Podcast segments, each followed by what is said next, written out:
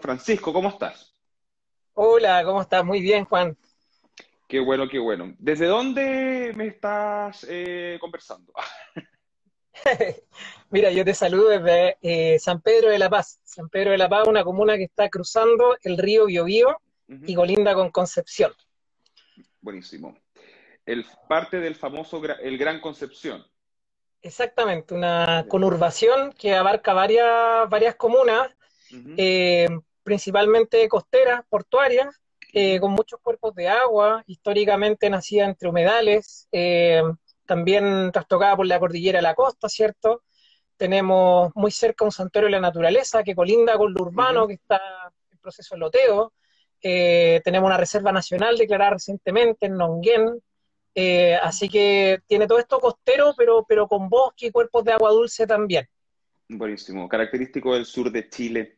Oye, em, vamos de lleno a tu candidatura y para aclarar algunas dudas eh, para la gente que nos está viendo y para las personas que van a ver esta entrevista después.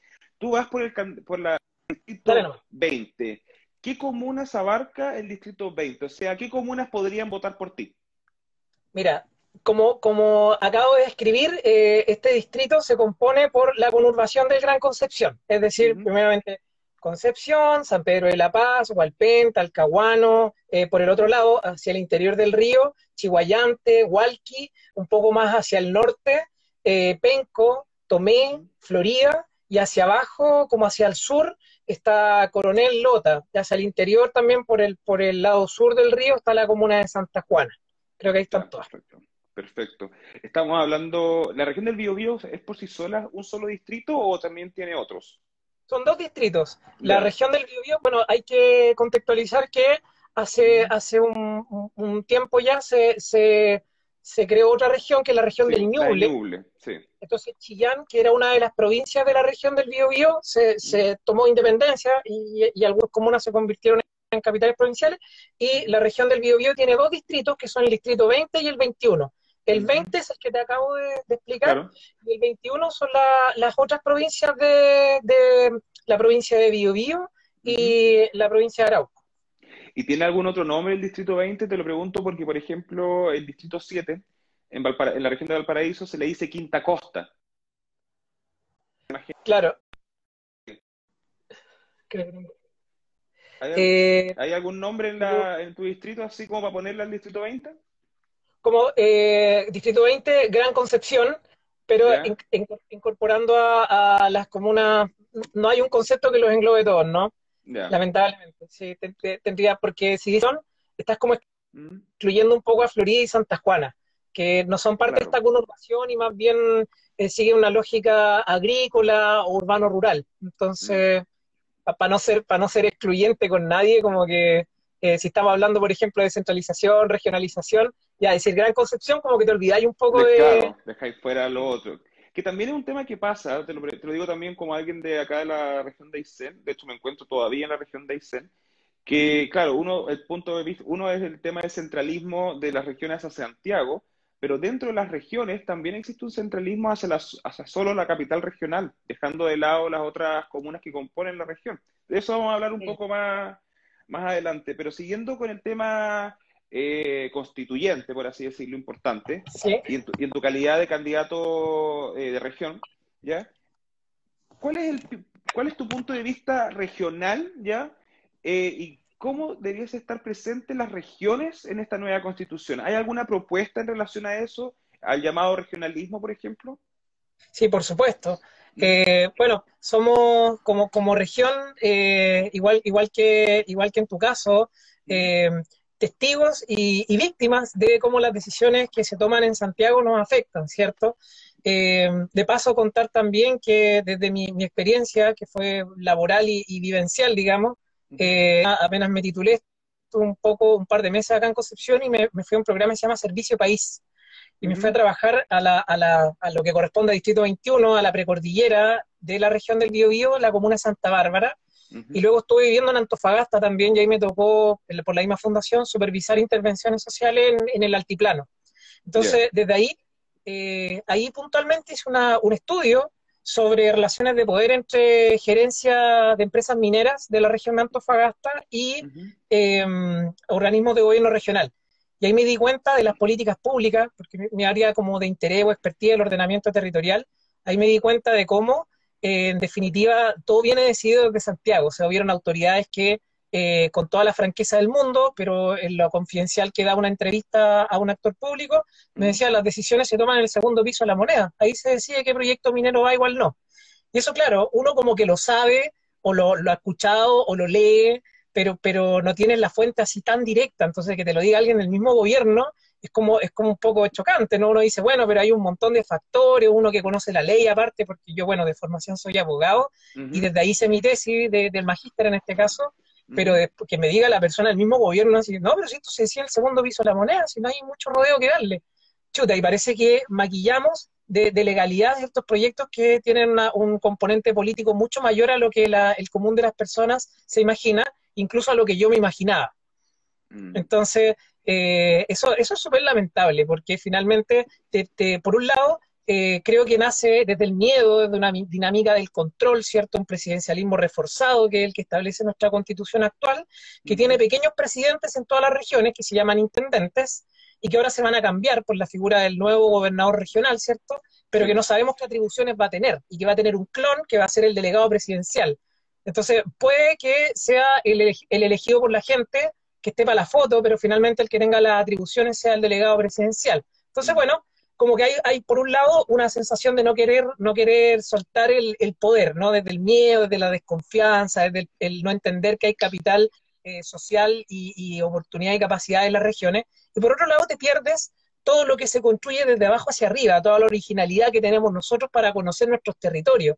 Cuando hablamos de ordenamiento territorial, el por qué Concepción funcionan tanto las galerías. Porque llueve todo el año, ¿cachai? Y alguien de Santiago, no ¿cachai? Alguien de Santiago no entiende que un humedal eh, eh, está pegado a, nuestra, a nuestra infraestructura urbana y que los arquitectos hoy día llaman infraestructura verde y que el humedal tiene una importancia súper gravitante en que no se nos inunden las poblaciones, en que cuando hay lluvia torrencial el agua eh, se, purifique y, transite por un camino natural, por así decirlo. Eso nosotros lo conocemos porque somos de acá, ¿cachai? Y, me imagino lo, mismo con muchos ejemplos para, para tu, región o, la región que quiero tanto de Antofagasta, ¿no? Oye, una pregunta en relación a lo que has mencionado, por ejemplo, esto del tema de las mineras, ¿cachai? De la injerencia o más bien que, más que injerencia, es como el centralismo y el presidencialismo del cual tú has hablado. Eh, ¿Qué se debe instalar entonces en esta nueva constitución para poder guiar las mejoras en ese camino? Bueno, eh, primero, en, términos medioambientales, fue muy criticado que Chile, como gobierno, fuera impulsor del Tratado de Escazú, no sé si te acuerdas. Sí, perfecto. Este, tratado, y que no lo firmaron. Oye, estuvimos en toda la negociación y, pararon en el avión a la funcionaria que estuvo a cargo. Yo, a mí me tocó escucharle una charla que organizó eh, una profesora de Derecho Internacional de, la UECONCE eh, y que trajo a esta señorita y nos dijo, pero a mí me pararon en el avión. Yo iba íbamos todos a firmar este tratado y en cambio de gobierno llegamos hasta aquí y, todo para atrás. O sea, eh, como que eh, no, no, no predicamos, predicamos, predicamos súper mal, como que el ejemplo no, no, llegó. Lamentablemente el Tratado de Escazú subía un poco la vara en institucionalidad ambiental en Chile. Tenemos que pensar que la, la Constitución del 80 recién eh, puso ahí el 19 número 8, el derecho a vivir en medio ambiente libre de contaminación, pero luego de eso tuvieron que pasar muchos, muchos años para que tuviéramos una ley de base del medio ambiente, que es la ley 19.300, y que esa ley se dotara de una institucionalidad ambiental. Eso existe hoy en día, tenemos eh, tribunales ambientales, tenemos tres, recién tenemos el Ministerio de Medio Ambiente, tenemos el, el, sistema de evaluación de impacto ambiental a cargo del Servicio de Evaluación Ambiental, pero eh, tenemos también una superintendencia de medio ambiente. Pero eh, cuando, cuando hablamos de un, proyecto minero, yendo súper en concreto, el proyecto minero ingresa a un sistema de evaluación de impacto ambiental y puede ingresar como, como día o como ella, normalmente ingresan como estudio de impacto ambiental, que es el estudio como más largo, y eh, terminado este estudio, viene una recomendación finalmente del servicio de evaluación ambiental, pero quien decide es un comité que es político, que está integrado por los CEREMIS, que, y los CEREMIS los designa entre el presidente y, el intendente, son quienes manejan a los CEREMIS, ¿cachai? Los, los CEREMIS no son organismos, son organismos con competencias técnicas, pero que son de exclusiva confianza del Ejecutivo. Y bajo tu criterio, ¿cómo debiese componerse ese organismo? El, el, esta es una comisión ambiental que vota los proyectos. Eh, el, yo creo que el servicio de evaluación ambiental eh, debiera, a ver, varias cosas. Creo primero que este, este, esta evaluación de proyectos con impacto ambiental debiera tener un espacio de participación vinculante para las personas. Eso también es transversal a todas las políticas públicas de Estado, mecanismos de participación vinculante. Porque a veces cuando decimos participación, actualmente, para, para, el, para el sistema legal en Chile, participación es eh, que te tengan sentado y te pasen un PowerPoint, ¿cachai? Con galletita y café. Y eso, eso no, es, no es participación, eso es información. O, o una forma muy, muy acotada, entendiéndola muy, en forma muy precaria. La participación, yo creo que va en la cogestión de las cosas. Entonces, cuando, cuando a ti te dicen, yo te invito a participar, no sé, te invito a un partido de fútbol, te digo, te, invito a mi equipo a que juguemos juntos, tú vas a tener un rol en ese partido, ¿cachai? Y que no lo va a poder hacer otra persona como tú lo vayas a hacer. Yo creo que tenemos que ver, perderle un poco el miedo a la, a la, desde lo público, el, el, Estado o el gobierno tiene que perderle miedo a trabajar con las personas y que las decisiones de esas personas sean vinculantes. Yo creo que es totalmente eh, válido que una región decida, nosotros no queremos más eh, proyectos que, que, tengan centrales termoeléctricas o, que no queremos más generación de energía contaminante y, y decidir qué tipo de, de, energías queremos en nuestra región. Y actualmente una región no puede decidir eso. ¿Y eso, ¿Y eso se puede implementar desde la Constitución? Sí, claro. Nosotros podríamos no, ¿Se, puede, reformar el servicio de evaluación medioambiental desde la Constitución? Sí, porque podemos poner ciertos marcos que hagan, eh, hagan imposible que, que, eh, resulte en una ley de menor jerarquía un sistema como el que tenemos actualmente. Pensémoslo, pensémoslo en, eh, te, te, lo voy a poner con la siguiente metáfora. Actualmente el Tribunal Constitucional declara inconstitucional muchas cosas que para la gente son inconcebibles como inconstitucionales, pero yo conociendo la actual constitución entiendo, eh, sale una ley que, por ejemplo, al, al, CERNAC le quiere dar atribuciones sancionatorias. Y eh, el, Servicio Nacional de Consumidor que pueda ser eh, juez y parte en el fondo. Y el, el, el, Tribunal Constitucional dice no, porque tiene un rol fiscalizador, pero no puede, no puede imponer sanciones. El que tiene que imponer las sanciones es un tribunal, que es distinto uh -huh. al, que, al que hace la, la, investigación y la fiscalización. Ejemplo. Entonces, el, eh, cuando nosotros, y eso en la práctica genera un problema, porque al final todos los problemas de consumidor llegan a juzgado policía local, que la administra la municipalidad, y, y, es un desastre. O sea, anda, anda a comparte un computador que no te llegue PC Factory, te va a demorar dos años, vas a perder un montón de plata para que te llegue el computador. Un ejemplo. Entonces, ¿qué podríamos cambiar? Si, si, la constitución cambia y establecemos en derecho ambiental, por ejemplo, principio precautorio, que son principios del derecho ambiental que están reconocidos internacionalmente, el principio precautorio, el principio preventivo, el principio de no regresión, el principio de participación eh, vinculante, y por otro lado, a mí es súper importante, junto a la participación vinculante, una igualdad de armas que eso sí lo establece el Tratado de Escazú con mayor nivel de transparencia. ¿Qué es la igualdad de armas? Que yo digo súper coloquialmente, pero básicamente que tú puedas eh, incidir en un debate público en igualdad de condiciones. Actualmente hay un proyecto de minera de tierras raras acá en Biobío, puntualmente uh -huh. que afecta a las comunas de Penco y Concepción. Imagínate una parte urbana, costera, sí. en que llega una minera así transnacional a instalarse a sacar tierras raras, que incluso va a generar desechos que, eh, nucleares, no sé, como, como muy contaminantes, muy terrible y eh, tiene, que tiene que formular observaciones a ese proyecto una municipalidad, la municipalidad de Penco, que no es capital de región, que no es capital de provincia, que no tiene, eh, el, su mayor figura es el alcalde, y eh, la, el, el, equipo jurídico que tiene ese alcalde, el abogado de aseo y ornato, ¿cachai? No sé, la oficina jurídica, pero que están viendo temas de patentes, no están acostumbrados a recibir este tipo de proyectos y llega un proyecto gigante con 5.000 páginas de datos, eh, entre datos científicos, jurídicos, sociales, levantamientos. Oye, la municipalidad queda así espantada. Un informe piola. ¿Ah? Un informe piola, sí, un mamotreto. Claro, una cuestión así, pero es una, esa es una estrategia pa, para, para destrozarte, saturarte con información, ¿cachai? Te entregan demasiada información y ¿qué hace la municipalidad?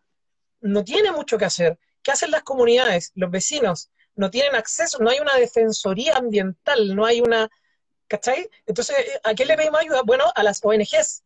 ¿Y las ONGs cómo se financian? No hay ningún... Bajo la ley de, de donaciones o donaciones privadas.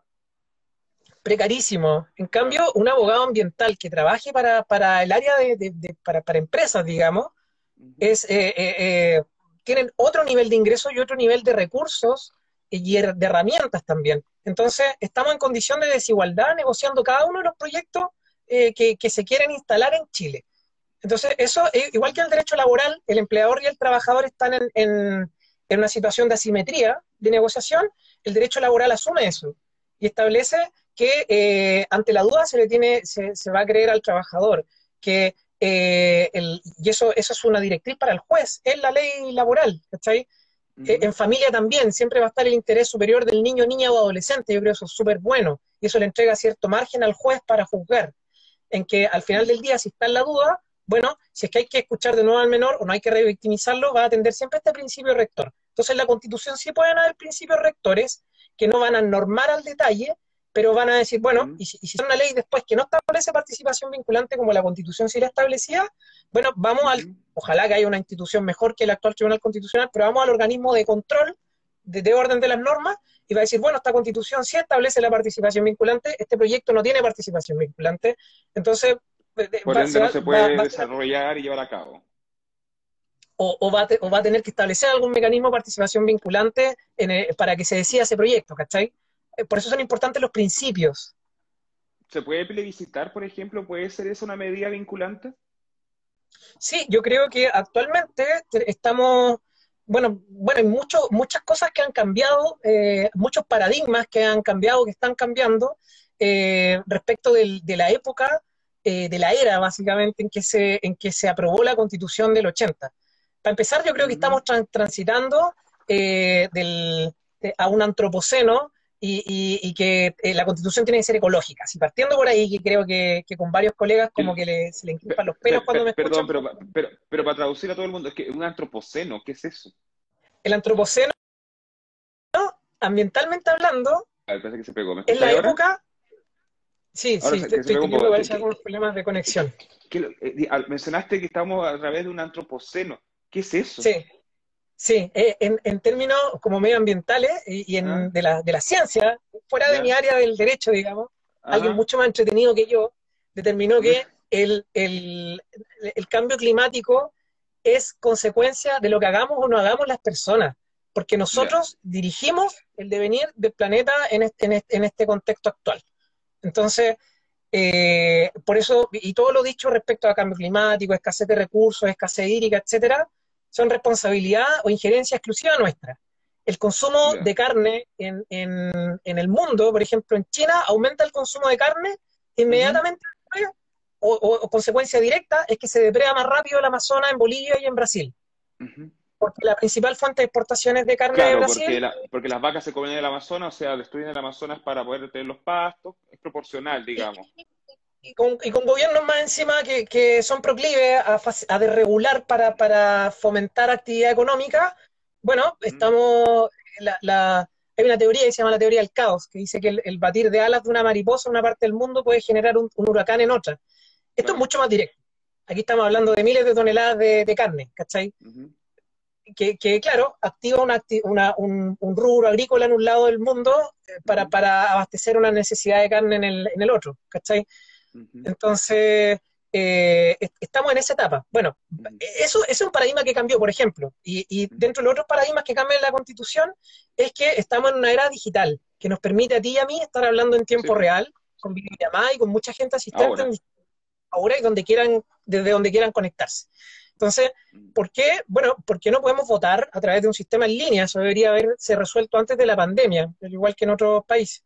¿Por qué eh, no por ejemplo, porque en realidad se ha demostrado en otros países que, el voto electrónico digital, por así decirlo, siempre trae problemas. O sea, hay como que lo hackearon, que no funciona, y en realidad Chile no cuenta con ni un ejemplo de voto a través de Internet que hayan funcionado. Recordemos las elecciones de Ciudadanos y también de otros partidos a nivel nacional que ha sido en realidad un fracaso. ¿Por qué entonces mm. cambiar algo que al parecer es una quizás de las pocas cosas que funciona bien? Porque, porque es agotado, todavía está, eh, eh, quizá eh, esto, esto, estos sistemas de votación que tú bien señalas como, como ejemplos de lo que no, de lo que fracasó, es simplemente porque se hizo en el apuro de querer obedecer a una contingencia quizás, pero con políticas públicas enfocadas en tecnología digital, ¿por qué no tenemos nuestros propios servidores? ¿Por qué no tenemos nuestro propio... ¿Por qué no, no invertimos un poquito en mejorar nuestra media, en tener nuestros servidores acá, en tener nuestra administración, en nuestra autonomía digital, por así decirlo, acá? Y desde ahí, bueno, eh, ¿por qué no eh, tener iniciativas de ley que puedan nacer en la ciudadanía? ¿Por qué tenemos que esperar que el gobierno o que la autoridad local llame un plebiscito cuando nosotros mismos organizados pudiéramos convocar uno? ¿Qué es lo que esperamos para darle espacio de negociación a las personas? Yo creo que un avance, por ejemplo, es que las sesiones del Congreso sean televisadas. Bien, pero podemos ir mucho más allá. O sea, las sesiones del Congreso. ¿Son, televisadas actualmente? Sí, pues por eso. Pero eh, podemos ir mucho más allá de eso, creo yo. ¿Por qué las sesiones del Consejo Regional, dentro del, del gobierno regional, no son abiertas? No, eso no. No. Y ahí se votan los fondos nacionales de los FNDR, se votan eh, presupuestos regionales, se vota el plan regional de ordenamiento territorial, se priorizan las inversiones para la región. Yo creo que sería bastante entretenido para gente como, como ciudadanita de, de, las decisiones, como tú o como yo, mm. estar al tanto de qué dijo o no dijo esta persona, porque cuando estás eh, ante el escrutinio público eres mucho más mesurado en tus palabras y en tus decisiones. Interesante punto, la verdad. Sí. Mm. Oye, Francisco, te quería llevar a otro tema. Está claro que gran parte de tu trabajo y expertise tiene relación con el tema del medio ambiente y el derecho medioambiental. Eh, por lo cual es lógico inferir las razones de por qué eres parte del Partido Ecologista Verde que, con la que lleváis a cabo esta candidatura. Pero me quiero detener en otro tema, aprovechando lo que mencionaste un poco al principio, esto del tratado de, de, Escazú, ¿ya? que iba bien avanzando, etcétera, pero que la frenaron en el avión, dado el cambio de gobierno, distintas posturas, etcétera. Y ahí me quiero detener. Eh, la Constitución establece los deberes, las facultades, atributos y duraciones de los distintos cargos públicos de elección popular, desde el presidente de la República hasta el concejal. Actualmente nos enfrentamos a gobiernos de cuatro años y desde el primer gobierno de Michelle Bachelet hemos vivido esta situación que se podría definir como gobiernos pendulares. Bachelet, Piñera, Bachelet, Piñera. Eh, ¿Tú propondrías cambio en relación a la duración del cargo del presidente de la República y de ser así, se debiese volver a los seis años o cuatro años con reelección inmediata o reelección indefinida. ¿Hay alguna propuesta de tu pacto, de tu sector o de ti personalmente en relación a la duración del cargo de presidente de la República? Mira, creo que es un, un tema súper eh, importante el que tú estás tratando. Eh, creo que aquí el, el, título de la canción es como yo le marcaría en gobernanza y políticas públicas. Mm. Eh, lamentablemente, las decisiones, esto lo, leí como, como desde las monarquías, viene esta lógica de que yo me salvo y después de mí el diluvio. ¿ah? Como mm. yo, yo trato de dejar todo aparentemente bien y el que venga después se hará cargo del problema que viene porque yo ya, ya cumplí con, mi, con mis cuatro años y paso viola lo demás, ¿cachai? Lo, meto abajo en la alfombra o Entonces, otro lo ordena. Otro lo ordena o otro le, le reventará el problema. O como dijo un político alguna vez eh, chileno, que eh, siempre, siempre, la, siempre la ciudadanía va a poder aguantar otra vuelta de tuerca. ¿Cachai? Que es bien terrible, la verdad. Entonces, esto es como, el, como la canción del, de los elefantes que se balancean sobre la tela araña, siempre va a caer un elefante más. Y sí, eh, eh, efectivamente es un problema que no está resuelto en Chile y no está resuelto en el mundo. Eh, esto también da, da es, es, la, es como el afrecho que, que, que, alimenta el populismo, creo yo, como las medidas pan, pan y circo, como pan, y, pan para hoy y hambre para mañana. Bueno, eh, las políticas públicas, eh, desde, las experiencias que yo he podido estudiar en Chile en distintos ámbitos del, bienestar de las personas, eh, debieran, debieran tener una duración mayor. No puede ser que el gobierno que venga borre con el codo todo lo que escribió el mayor y le cambie, cambie de logo, cambie todos los nombres de las políticas, cambie los presupuestos asignados y básicamente vuelve a partir de cero y, copte eh, los programas o políticas que hasta cierto punto estaban como resultando eh, bien o que, o que son los cuales había que hacer ajustes más que dejarlo en cero.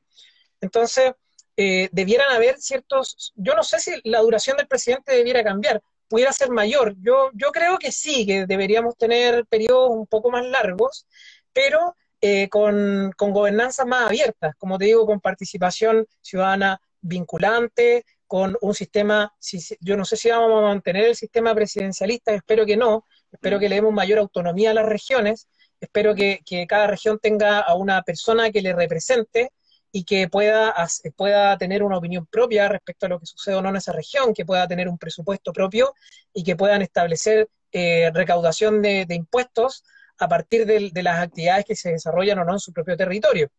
Eh, desde ahí creo que un, una cabeza de gobierno, un presidente, un ejecutivo, eh, no, no, debiera ser tan determinante para que se pueda o no hacer política o, que se puedan o no tomar decisiones o adoptar políticas públicas a mediano o largo plazo. Va a haber un mayor equilibrio del poder si se quiere.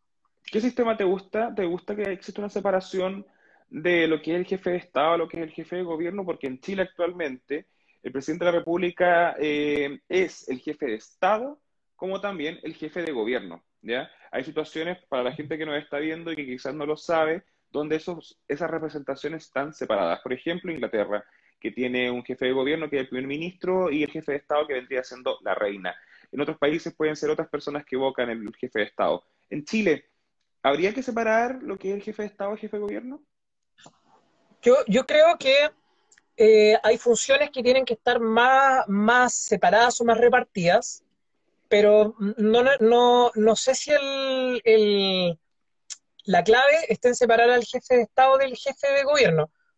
pudiera ser que sí, pudiera ser eh, que, por ejemplo, tuviéramos un presidente y un, y un, primer ministro, pero que este primer ministro tuviera algún sistema de, de, eh, veto o hay que, hay que verlo con cuidado ahí con, el Parlamento, que el Parlamento pueda tener algún tipo de injerencia de quién, quién va a ser el, el, compañero de, de, de, la o el presidente. Eh, porque eh, ahí, ahí, ahí hay, un, hay un mecanismo, yo voy más a los mecanismos que a los roles, como que eh, si, si, establecemos un, un, parlamento, por ejemplo, actualmente el presidente no solo es ejecutivo, sino que también es legislativo porque tiene potestad reglamentaria del artículo 32 de la Constitución, es decir, puede eh, reglamentar ciertas materias de ley para los distintos ministerios, tiene también el derecho a veto y puede establecer las urgencias legislativas como, como quiera. O sea, y los proyectos de ley que tienen que ver con Lucas. Sí, el mismo TPP-11, eh, afortunadamente el presidente decidió eh, bajarle la urgencia y que esto, bueno, como que un periodo como, tampoco es tanto, igual dio como 15 días, pero va a calzar justo con el, feriado parlamentario, entonces va a quedar para marzo. Pero eh, en, general, yo creo que la figura del presidente hoy en día en la actual constitución tiene demasiadas atribuciones. Y eso va en, eh, lo interpreto yo, como un jinete que tiene las riendas de, su caballo y que, y que, nadie más las puede tener, o sea, solo él controla. Y eso eso es, es peligroso, creo yo para la democracia, para la participación, para la pertinencia en la toma de decisiones. Por lo mismo también, yo me declaro súper eh, receptivo y, abierto en la candidatura a que, bueno, afortunadamente el partido no nos dio directrices cerradas, ni mucho menos. De hecho, eh, eh, ha estado con mucha pega, un partido chico, el Partido Ecologista Verde, he tenido mucha pega en levantar más de 400 candidaturas a nivel nacional, eh, de independientes, como que abrieron su estructura para que llegara mucha gente afuera. Yo lo agradezco porque la verdad es que en otras condiciones, eh, ya que trabajo y mantengo mi propia oficina y, mantengo personas con sueldo, digamos, no, no, sé si hubiera sido capaz de hacer las dos cosas, porque como me, considero realmente independiente, bueno, hay que parar la olla para la oficina también, eh, y, en paralelo hay que levantar una, una candidatura. Entonces, bueno, ha sido súper entretenido entrar a este equipo, básicamente, con otros candidatos y candidatas eh, estudiantes, científicos, dirigentes vecinales, súper entretenidos. Y eh, desde ahí eh, yo estoy súper abierta a aprender también. O sea, yo no voy a llegar aquí con mi, con mi, con mi, mis, mis diez mandamientos en una, en una piedra, ¿cachai? Y mm. súper poco aparte estoy acostumbrado a que apenas salí de la facultad me aburrí de trabajar con abogados y me fui a trabajar con arquitectos, con trabajadores sociales, con psicólogos, periodistas, que me parece mucho más entretenido que, quedarme solo en, un área. He aprendido mucho más yo creo, fuera de la escuela en el día a día, y, también creo que, con quienes he podido trabajar. Entonces, creo que este trabajo de, entre pares, que reconocemos saberes no solo desde las profesiones, sino que también desde los oficios, eh, es súper importante, súper importante llegar con ese cambio de switch para que, bueno, de repente uno diga, ¿sabes qué? Yo traía esta idea, pero parece que tú tienes más expertise en esta área que yo y, estoy súper dispuesto a escucharte. Y, y, también súper dispuesto a, darte toda la, la, poca injerencia que yo pueda tener o público y, oye, esta persona está diciendo esto y me parece súper razonable, como que escuchemos también, ¿cierto? Perfecto. Em, Francisco, en virtud del tiempo que se nos va acabando, vamos ya finalizando. Em, y tengo una pregunta en relación a, a la zona de la acuarela originaria, en particular a Concepción. Sí. ¿Por qué la gente de Concepción siempre compite con la gente de Santiago? Como que uno tuitea que en Santiago está lloviendo y el de Concepción dice, ah, pero es que en Concepción llueve mucho más. ¿Por, qué pasa eso? O sea, te lo pregunto súper buena porque como que no podía opinar. O sea, yo menos mal que soy de Aysén, vivo en Santiago hace muchos años, pero oye, no, y que está al lado Santiago. No, pero es que en Concepción hace mucho más frío porque, oye, pero calma, ¿por qué pasa eso? Oye, bueno, eh, eh, a propósito del frío, mi, mi, mi ah. hermana, eh, bueno, le mando muchos cariños, ojalá que esté viendo. Ella está en Barcelona, es parte de mi equipo de campaña, se, ganó una beca, un máster, así que anda allá. Bueno, y llegó y está, está, pero muerta de frío, así como que se fue del verano acá a abrigarse y menos mal que dijo como, oye, le agradezco a, mí yo misma del pasado porque me preocupé llevar guantes y me decía que igual Conce era más helado. que, que, ¿cachai? O sea, está en España, ¿cachai? Hubo una nevazón que arrasó con España y dice, no, pero es que en Conce hace más frío. Pero, ¿por qué pasa eso? ¿Es un regionalismo implícito? Yo no he ido a la región del Bío no es una de las deudas que tengo personales con Chile. Pero, ¿por qué? Oye, ven, ¿ah? súper invitado. Espero que nos podamos conocer y compartir así cuando venga. Avísame. Espero que estemos mejor en cuanto a cuarentena y paso uno, pero eh, creo que es una región muy entretenida tengo unas amigas que estudiaron allá y que viven allá y son secas para el carrete, son intensas, ¿cachai? Así que me, dicen que Conce es brigio en ese sentido y a mí me gustan esas cosas intensas. Pero volviendo y para cerrar, ¿por qué? ¿Por, qué tanto viva bacán Conce, ¿cachai? Capital del rock, pero ¿qué onda? Tenemos, tenemos un, claro, un, orgullo eh, eh, como grabado, grabado a fuego, ¿no? Eh, creo que, bueno, como, como Santiago tiene su, toda su, su idiosincrasia y lógica de capital, y que cualquier meme que tú veas en una página de alguien de Santiago va a estar desde Santiago y cuando quieres conquistar a una niña de Los Ángeles, básicamente el mono del meme le regala una gallina, ¿cachai? Como que eh, es un poco incluso llorativo así.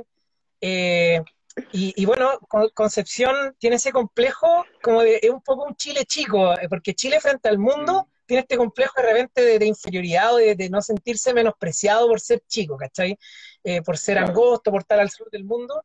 Concepción eh, tiene una, en, la historia del país tiene mucha, mucho que decir o tiene muchos momentos eh, protagónicos en el, en el devenir de la historia. En algún momento le, peleó la, la, mandó tropa a, Santiago a, rebelarse, ¿cachai? O sea, aquí decimos que se firmó la independencia, aquí está la frontera de bio bio, ¿cachai?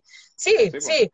Y entonces, eh, eh, tiene, tiene todos esos componentes que la hacen única. En mi parte, como desde, claro, desde la música, desde la, vida universitaria, eh, el campus de la Universidad de Concepción, espero que lo puedas conocer cuanto vengas, porque creo que eso, eso es lo que es lo que debiera significar mm, simbólicamente una universidad. La universidad es un campus abierto a la ciudad.